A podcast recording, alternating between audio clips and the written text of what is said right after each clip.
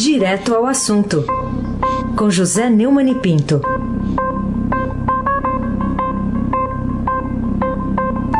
Neumani, bom dia. Bom dia, Raíssen Abac, o craque. Pegou uma carona com o pedalinho do Almirante Nelson? Sempre. É isso aí. É. Bom dia, Carolina Ercolim, tintim por tintim. Bom Faltou dia. trabalho ontem, fia? Ué, você não me ouviu no ar trabalhando, não? oh, trabalhei pra caramba. Trabalha aí, aí na mesa. Vou trabalhar no meio da chuva. No meio da chuva, molhada ainda. Eita. Tudo na molha, pelo. Bom dia, Almirante Nelson, o seu pedalinho. Bom dia, Bárbara Guerra. Bom dia, Juliano. Bom dia, família Bonfim. Emanuel Alice Isadora. Bom dia, melhor ouvinte. O ouvinte da Rádio Eldorado 107,3 FM. E o nosso âncora Raisen Abaque, o craque. E você que conhece bem a expressão letras garrafais ou capitais, né? É, é assim que está hoje a manchete do, do Estadão. Para dizer para o nosso ouvinte, então tudo maiúsculo. Temporal faz São Paulo viver dia de caos. Você que está morando aqui há acho que quase 50 anos aqui na cidade, né, Neumann? Já tinha visto coisa igual? Não, não tinha visto, não. Eu, eu já passei por grandes enchentes, grandes tentativas de chegar ao jornal sem conseguir. Há bastante tempo, né? Com a construção dos piscinões e tal. Mas essa chuva realmente foi grande. E também a prefeitura deu uma relaxada né, na, nos investimentos. Então, o temporal realmente eh, alterou aquela, aquela, é, aquele ditado popular: depois da tempestade vem a bonança, o que o nosso querido Mateus mudou para vem a ambulância, né? A ambulância não chegou e a bonança não chegou ainda, né? Veio o inferno mesmo, né? É, o, o, na verdade, a chuva foi forte. Né? É, os primeiros, dos 10 primeiros dias de fevereiro foi aumentado para 208 milímetros né, o volume de chuva, equivalendo a 96% da previsão para todo mês, como o Estadão noticiou no começo da tarde de ontem. De acordo com o Instituto Nacional de Meteorologia, a pior chuva de São Paulo para o mês de fevereiro desde 83. Foram registrados 132 pontos de alagamentos na Grande São Paulo durante o início do dia, 66 deles intransitáveis, de acordo com o Centro de Gerenciamento de Emergência Climática da Prefeitura ultrapassou o recorde do nível de água do Rio Pinheiros, marcando 719,6 milímetros. Né? É o maior valor já registrado desde 2005, quando o rio chegou a 718,9. É, de acordo com o Estadão, né, o varejo da região metropolitana de São Paulo, da capital, ABCD, Paulista, Guarulhos e Osasco, deve deixar de faturar 110 milhões deve ter deixado de faturar 110 milhões por causa da situação, segundo projeções da Federação do Comércio. O assessor da Federação, Guilherme Deites, disse que essa cifra corresponde a 11% da receita de um dia de lojas instaladas nessas regiões. É, é, um, é, um, é uma confusão, é um caos dos diabos. Né? Carolina Ercolim, tintim por tintim, hoje segura aí na mesa, sem tomar chuva nem nada. Sequinha. Ô, ô, Neumann, o que você tem a dizer sobre esse, essa outra manchete aqui do Estadão dizendo que a prefeitura deixa de gastar 2 bilhões e 700 milhões de reais em obras anti-cheia, né? especialmente sobre os últimos governos? É, o, o, o Carolina, ontem eu vi, você também viu, todo mundo viu, um vídeo divulgado à tarde pelo prefeito Bruno Covas, ao lado de secretários, afirmando que o comitê da crise está trabalhando para diminuir os estragos causados pela chuva diz que o gabinete da crise está controlando e monitorando a situação em hospitais, escolas e trânsito para que a cidade possa voltar a trabalhar o mais rápido possível. Vamos ouvi-lo? O desastre teria sido ainda muito maior se não tivesse sido o trabalho preventivo que a prefeitura fez ao longo dos últimos meses. Limpamos vários córregos da cidade, limpamos todos os piscinões. Aliás, nenhum piscinão transbordou na cidade de São Paulo por conta dessa limpeza. Entretanto, os rios para onde vão essa água não aguentaram essa quantidade imensa de água que choveu nessas últimas horas. Bom, é, essa é a conversa de todo administrador. É, assim foi o Calil é, em Belo Horizonte, assim foi o Crivella no Rio, que também está sob chuva forte. Né? E essa conversa é uma conversa furada e mentirosa. o título da primeira página do Estadão deixa claro isso. A Prefeitura deixou de gastar 2,7 bilhões em obra anti-cheia nos últimos cinco anos.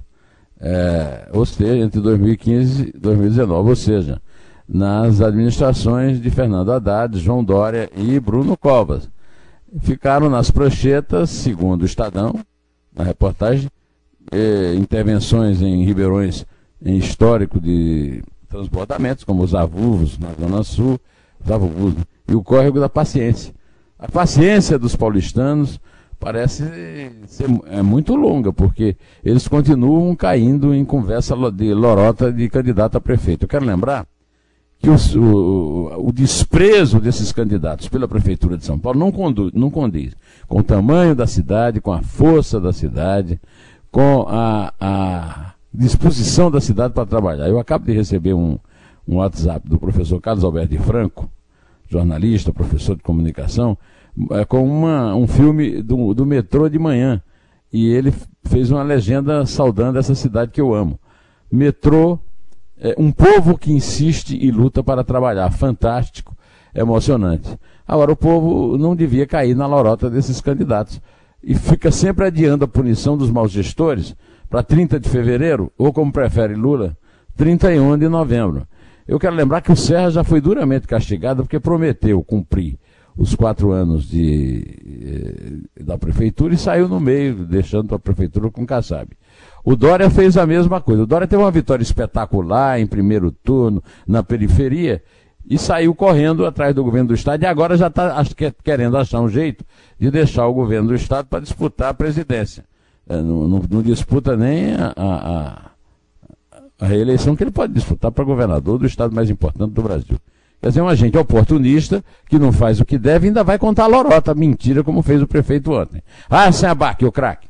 Neumann, é, nessas últimas horas a gente ouviu vários especialistas aqui na Rádio Dourado, também no Estadão. E o que, que você diz a respeito dos comentários que fizeram, da opinião deles? Uh, tem alguma que você chame atenção? É, em geral, né? Eles acham que falou que eu vi na cobertura, na rádio, que eu, que eu vi no jornal, é que, as consequências. É que, que eu acho é isso. Quer dizer, o, o prefeito é, fica falando, ah, oh, maior chuva. Não, a maior chuva já caiu.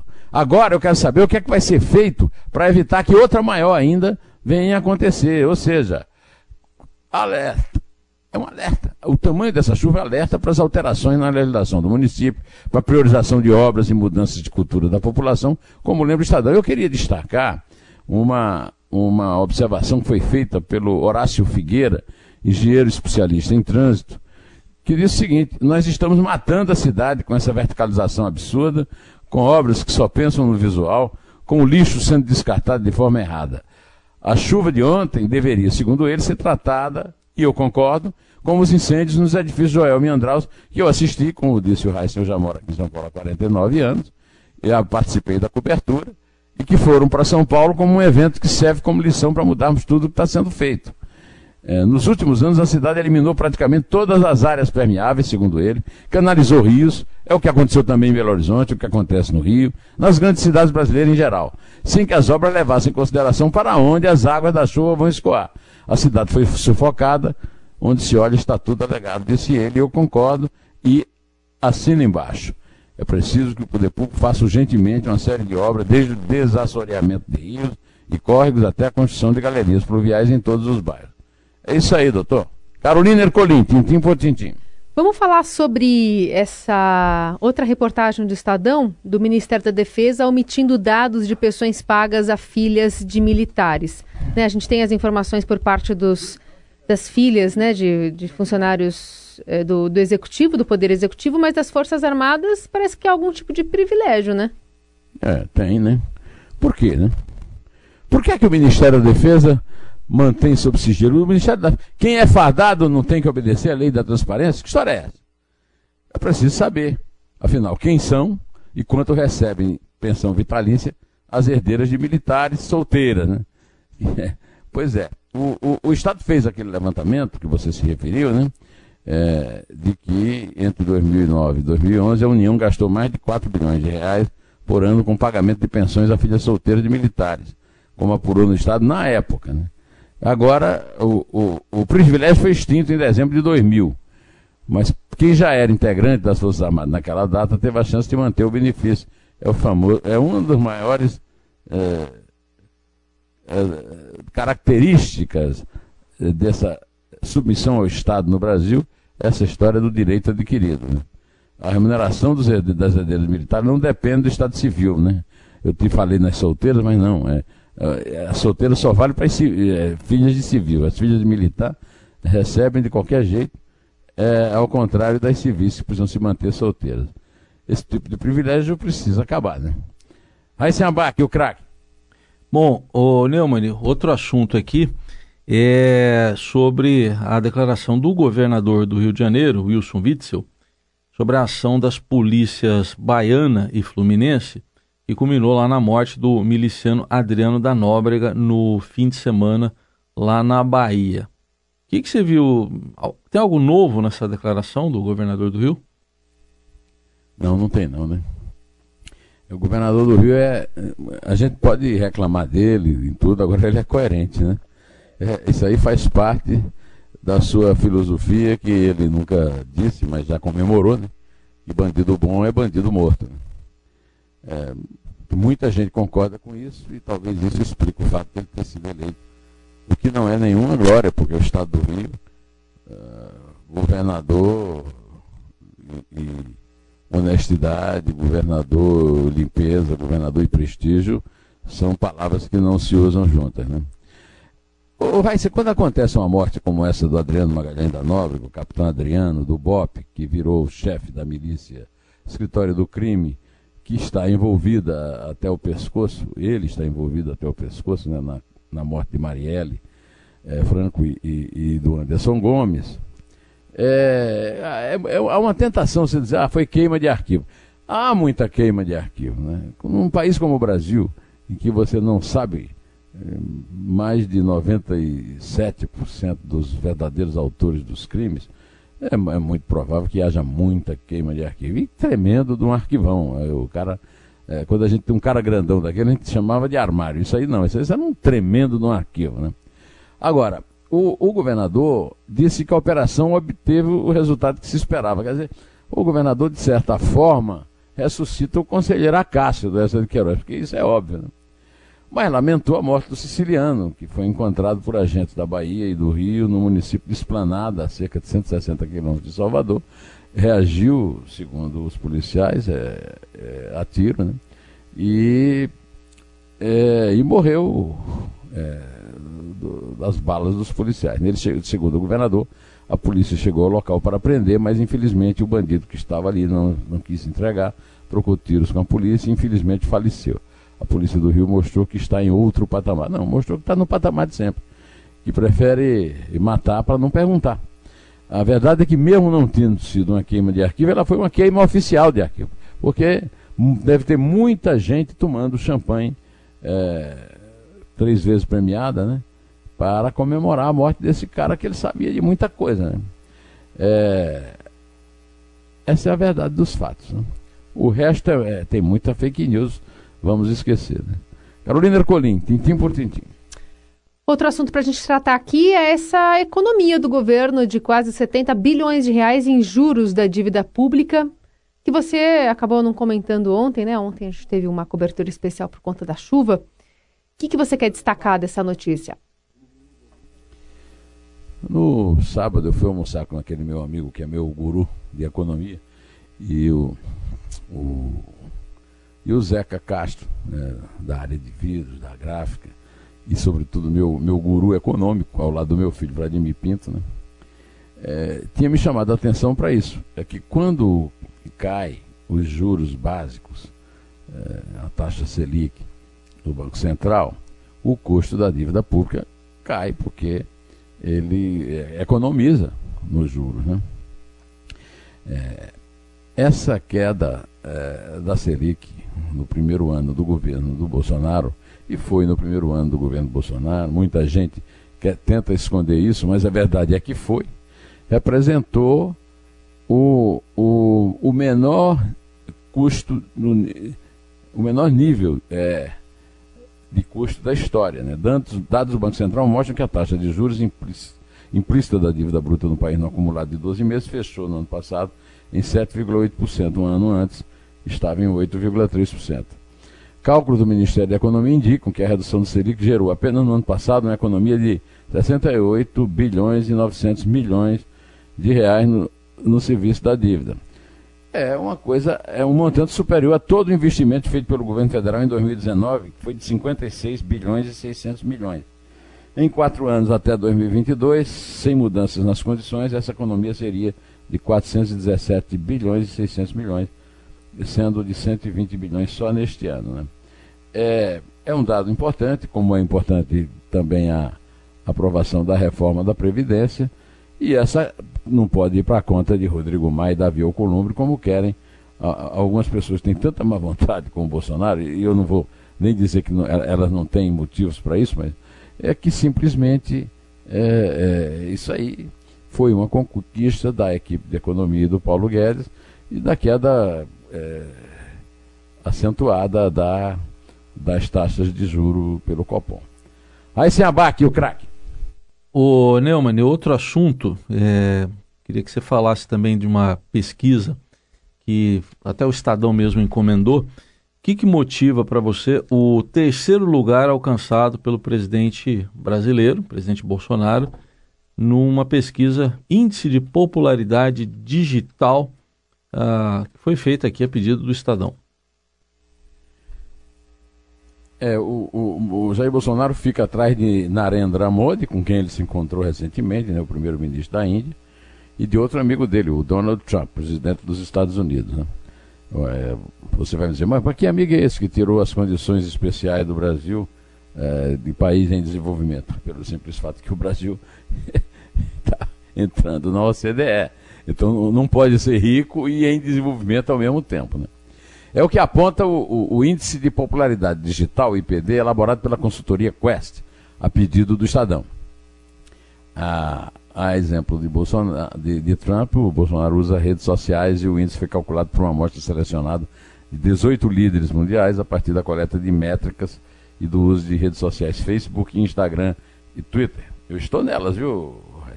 Eu estou no Facebook agora, né? tenho uma page fan, né? Estou no Instagram, José, a, a, arroba José Neumann de Pinto. Estou no Twitter com é, 370 mil seguidores. Atualmente na, no canal que eu tenho no YouTube eu tenho 355 mil inscritos. Né? Pois bem, vamos voltar ao Bolsonaro, que é o que interessa, que é a notícia. Né? É, é, o, o, ele perdeu, então, é, ele teve 63,25 pontos em 100. O, o, Trump teve 62, aliás, o, o Narendra Modi teve 63,25 em 100 pontos, o Donald Trump 62,27 e o Jair Bolsonaro é, 52,75 pontos. Né? É, você pode considerar esses pontos como sendo uma porcentagem, não é isso? É, é, isso o faz favorito na reeleição, caso não haja uma grande é, catástrofe na economia. E a economia que tem sido exatamente, eu acho, a causa é, desse, dessa colocação, dessa boa colocação dele no pódio aí, né? Medalha de bronze que ele conquistou. Carolina Ercolim, tintim por tintim. Bom, quando a gente usa já essa trilha, quer dizer que você vai dar um spoiler aqui para o nosso ouvinte. Não vai se conter. Não me conterei. Ah. Também. É, era só ele abrir o blog do Neumann na, na, na, no portal do Estadão que ele ia encontrar hum. o meu artigo desta semana que eu publiquei esta noite. Ontem, como você sabe, tivemos um dia terrível aqui em casa também, porque o Arthur está meio adoentado. E, e, e segunda-feira é sempre um dia complicado para mim, porque semana assim é, eu escrevo dois artigos, um para o blog e outro para o jornal. Semana não, eu só escrevo um. Esta é a semana não. Eu escrevi um artigo para o blog do jornal chamado A República Treme à espera de quatro delações. Aí era o caso até de usar nosso Beethoven, né? Pam, pam, pam, pam. Figurões da cúpula do judiciário, advogados abonados, banqueiros de renome, até um ídolo da seleção Quem é o ídolo da seleção? Tu sabe, Raíssa? Temem o que Cabral, Schroeder, Santiago e Eike podem delatar sobre as autoridades. O ídolo é, é, o peixe? é o peixe? É o peixe, é o peixe. Parceiro, parceiro, é o Romário. O melhor jogador da Copa de 94 nos Estados Unidos. Né? O artigo chama-se Ainda a Roubalheira do PT e nele eu trato das delações do ex-governador eh, do Rio, Sérgio Cabral, do ex-presidente é, da, da Oi, Schröder, Marcos Schröder, do advogado. A novidade é essa: é um advogado da Previ, é, o Fundo de Pensões do, do Banco do Brasil, Gerardo Xavier Santiago, é, está delatando o que ele contou numa entrevista à Veja sobre o aparelhamento do PT, da, é, da Previ pelo PT, para conquistar adeptos e perseguir inimigos do governo. Né? E por fim, a delação que está sendo negociada pelo Ike Batista é, com a Procuradoria-Geral da República. Né? O Cabral está delatando para a Polícia Federal, o Schroeder para a, o Ministério Público Federal, o Santiago também, e o Ike para a Procuradoria-Geral da República. Eu quero só é, citar para vocês, meus queridos ouvintes, melhores ouvintes da Rádio Dourado, que é, eu abri esse artigo cantando uma de profeta. Ainda a roubalheira do PT. Foi um artigo que eu escrevi é, em janeiro de 2019, em que eu dizia a lava-toga anunciada pelo site antagonista, antagonista vem aí.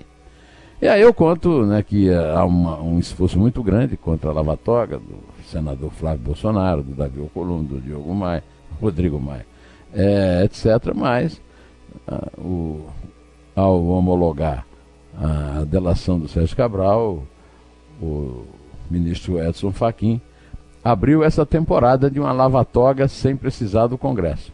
Vamos ver no que vai dar. Espero é, que fortaleça o trabalho contra a corrupção da Operação Lava Jato e, em especial, da Operação Mapa da Minas, sua 69 nona fase em pleno vigor, que é a que levanta todas as falcatruas uh, das teles, da famosa guerra das telecomunicações. Bom, é isso aí. Vamos contar? Vamos lá. É três? É dois. É um. Em pé.